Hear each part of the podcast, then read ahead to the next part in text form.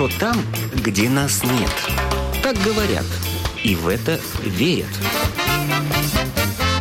Мифы и рифы заграничной жизни в программе «Как вам там?». Добрый день! В эфире автор программы Галина Грейдена. Рижанин Станислав Барбарчик решил поискать счастье в Лондоне, но через полгода вернулся.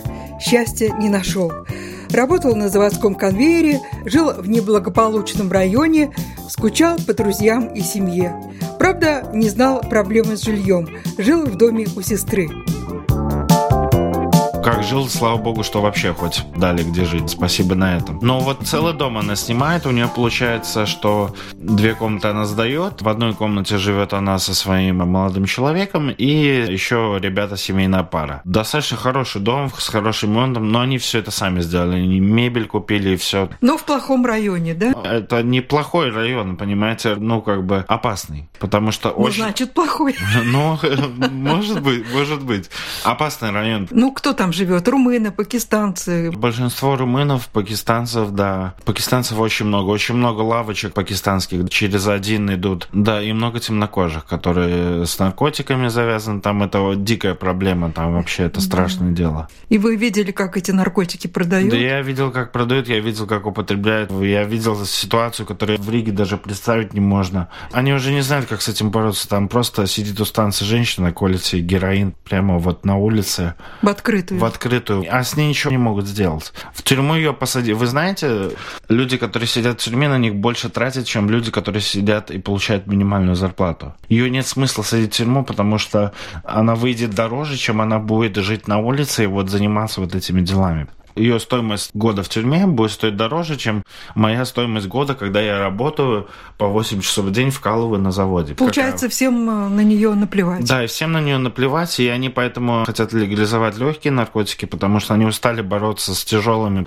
Смотрел по российскому телевидению, мужчина вынюхал газовый баллон, поехал на машине и сбил, э, покромсал людей. Это где? Вообще страшно. В России, в Москве. А в Лондоне это вообще страшная беда. Здесь у нас такого нету, я вообще ни разу не видел. В Лондоне ты после пятницы, субботы выходишь на улицу, и вот стоят вот такие пакеты, в которые, ну, влазит на 10-15 килограмм пустых вот таких вот гильз. Газ, вот этот веселящий газ. Вот такие пакеты стоят после пятницы. На каждом углу после пятницы, субботы они стоят, вдыхают эти шарики. А где их продают, что ли? Да, продают все это. И они для чего их продают? Это гелевые шарики, очень сильный наркотик, который действует не так долго, он там действует около пяти минут, но у тебя вообще мозг вылетает наружу, но беда в том, что он убивает столько нервных клеток, которые вообще никогда не восстанавливаются, и это страшная беда, он хуже, чем героин. Это вот эти обычные шарики, которые гелием наполняются, ты их вдыхаешь, и вот а, они находят аппарат, который открывает этот... Вот такие вот баллончики. Это да? газ для надувания шариков? Да, да, да. Они его вдыхают, и у тебя сразу вот меняется сознание. Это страшная беда для них. Они не знают, как с этим бороться даже. И это на каждом углу. То есть я там не говорю про марихуану. Марихуана это там уже... Ты выходишь с вокзала, тебе просто давай хочешь, не хочешь, спрашивают. В этом плане, конечно, райончик был криминальный. Но я никогда этим всем не баловался. Ну, я просто проходил мимо.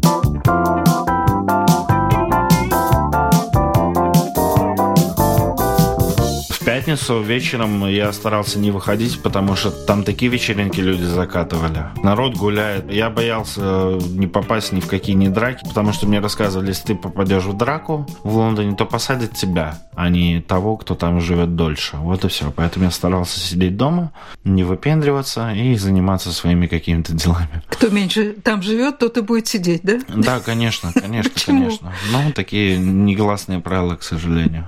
Просто как будто ощущение, что они ждут этой пятницы, у них бабах, все, праздник, все гуляй, сиеста, там все отдыхают. На улицах поют, Да, на улицах пляшут. поют, пляшут, танцуют, да. И это мне сестра, когда я первый раз это увидел, я ее просто встречал в пятницу какой-то, провожал, потому что, ну, в такое время, ну, опасно идти девушке одной.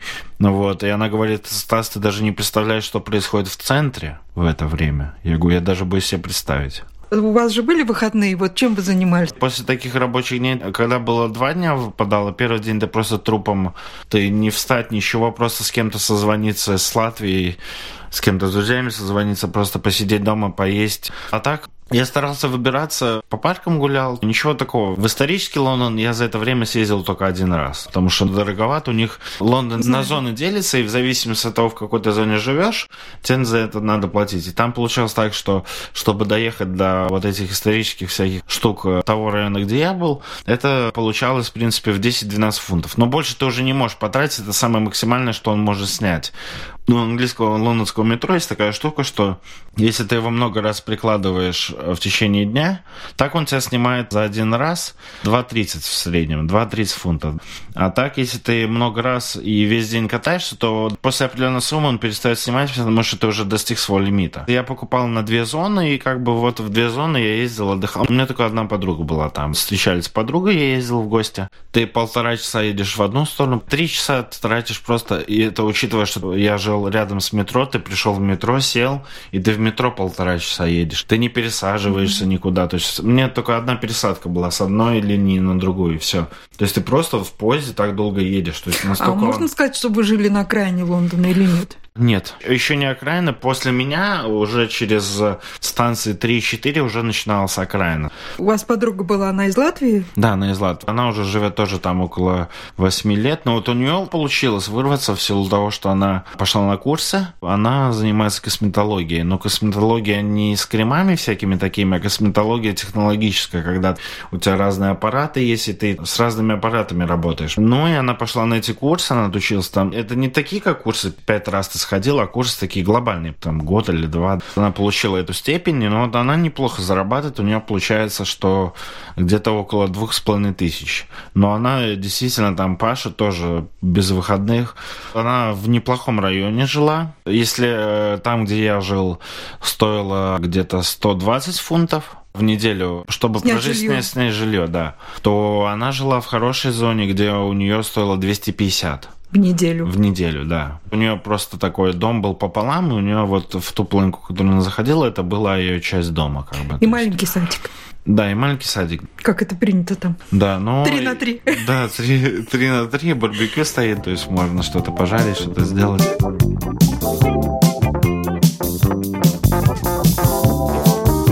Я понимал, что, ну окей, я останусь, я, может быть, займусь фотографией, но я понимал, что не хочу потратить еще. То есть я полжизни добивался здесь своей репутации по фотографии, по всему, потому какой человек. Ты работаешь каждый день над своей жизнью. А там ты приезжаешь пустой, и неизвестно, выстрелит, не выстрелит, неизвестно, получится, не получится. Как бы. Я, конечно, в себя верю, но не настолько. Я просто понял, что я не готов поставить на кон все ради вот этой жизни поставить друзей, семью, вот эти душевные разговоры. Я люблю вот эти душевные разговоры, люблю под гитару иногда что-то кто-то споет, да, вот такие. Я люблю вот это вот наше, то, что наше советское, вот это неистребимое. Мама довольна, что я вернулся, и мама довольна, что теперь я мою посуду всегда, потому что там меня научили после себя всегда сразу посуду поел, сразу посуду помыл. Не в раковину сложил, а сразу помыл. Хоть одна польза есть, да? Конечно. Там мне действительно в этом плане самостоятельность немножко немножко научился, потому что я, когда уже уезжал, я уже дошел до такого уровня, у меня английский неплохой, как бы, но идея была в том, что я даже уже не пользовался никакими приложениями по метро, я просто садился в метро, не понимал, где я нахожусь, я просто подходил к человеку и говорил, так, как мне добраться вот до сюда, до сюда? Он будет загружен, он будет стоять в наушниках, он снимет наушники, тебе расскажет, вот, тут едешь до этого, пересаживайся сюда, потом туда, потом сюда. Это простой человек. Если ты подошел, там на каждом метро работают работают э, люди специальные, тоже всегда все расскажут. Я вообще путешествовал последних два месяца, я ездил, просто садился, ехал куда хотел, до определенной зоны. И вот так вот, несмотря ни в карты, ничего, просто сам интересовался Лондоном. Неплохие люди, но, знаете, у них воспитание такое, немножко лицемерием попахивает. Не доброта, это воспитание. Думаете? Вот наш человек отведет тебя по доброте душевной, а он тебя отведет, потому что его так научили. Мне так кажется. Может быть, я ошибаюсь. Ну, может быть, и хорошо, что научили. Может быть, хорошо, что научили, конечно, конечно. Например, в Риге бомжу легче собрать денег, чем в Англии. Наши больше оставляют, вот проходит мимо, если сидит кто-то не работающий такой, типа, ну, с кружкой около, будет сидеть около Федерального собора, то здесь мимо него пройдет 10 человек, но 11 закинет, а в Англии пройдет 100 человек, и никто не закинет. Но зато у них, если в магазинах будут стоять люди там с какими-то коробочками и собирать на определенную какую-то цель, то... Не, знаете, как я сделал один раз? У меня подошла один раз женщина в Англии, я как раз получил зарплату, она говорит, дайте денег, типа детей нечем кормить. Я говорю, знаете, денег я вам не дам, а вот еды я вам куплю. И мы вместе пошли в магазин, купили там даже, так, мне достаточно в копеечку вышло, но я не пожалел. Действительно пошли, и человек выбрал то, что он хотел, то, что он действительно хотел покушать. То есть человек спрашивал действительно на еду, не на пьянку, а на еду.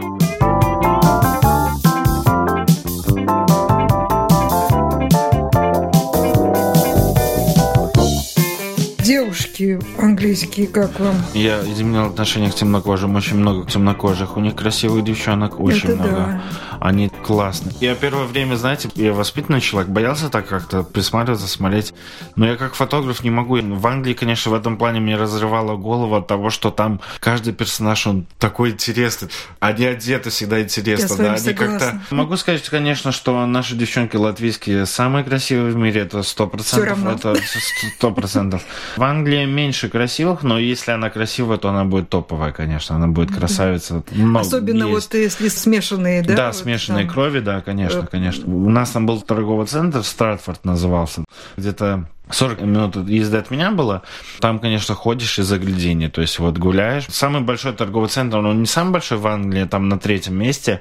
Но чтобы вы понимали, это где-то как наших три альфа такого размера, ну, огромнейший. Чтобы его с одной стороны до другой пройти, надо минуток 20-25. Просто пройти, не заходя в магазин, а просто протопать. Ну, мне очень нравилось, потому что свободные дни. Мне интересны красивые люди. Вообще, человек не обязательно должен быть красивый внешне, он должен быть вот... Смотришь на него и думаешь, вот это, конечно, ты классный. Типаж. Да, классный типаж, да. Не, знакомиться, честно, не пробовал. Пробовал через интернет, но через интернет ничего не получалось. Не, на улице так как-то... Мне сказали э, такую фразу очень простую, которую я сразу понял, что в Англии надо соблюдать privacy. Если на тебя девушка обратила внимание, как-то там улыбнулся, можно что-то. А если вот ты там... Просто подходишь, да, да, пристаешь. просто пристаешь, ну, во-первых, это чревато тем, что у тебя могут быть проблемы криминальные. Я поэтому этого немножко боялся. То есть Надо спросить было. у девушки, как пройти в библиотеку, можно? Можно.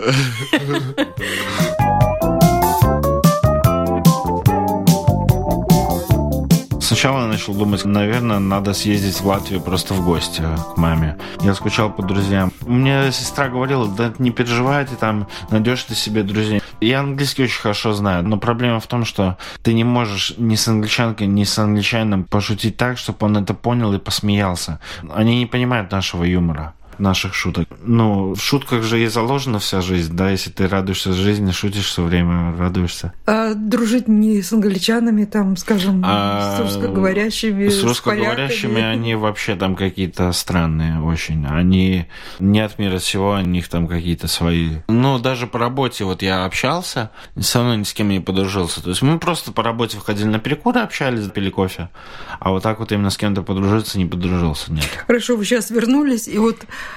какие, может быть, плюсы в Латвии увидели, которые раньше не видели? Но опять же, про девчонок, ну, это я всегда осознавал, что у нас красивые девушки. Я, знаете, что сразу оценил, сразу понял, когда я сел в третий автобус, я в Плявниках живу, доехал до центра за полчаса, я думаю, блин, я в центре за полчаса, понимаете? Я в центр приехал за полчаса. Вот это мое первое впечатление, которое, ну, его не забрать, не унять.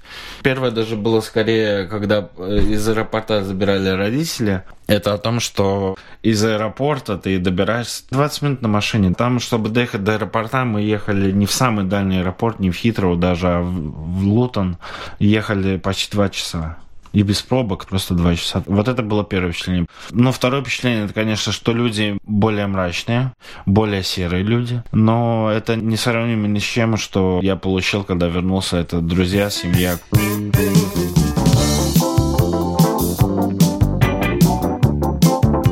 У нас в гостях был рижанин Станислав Барбарчик.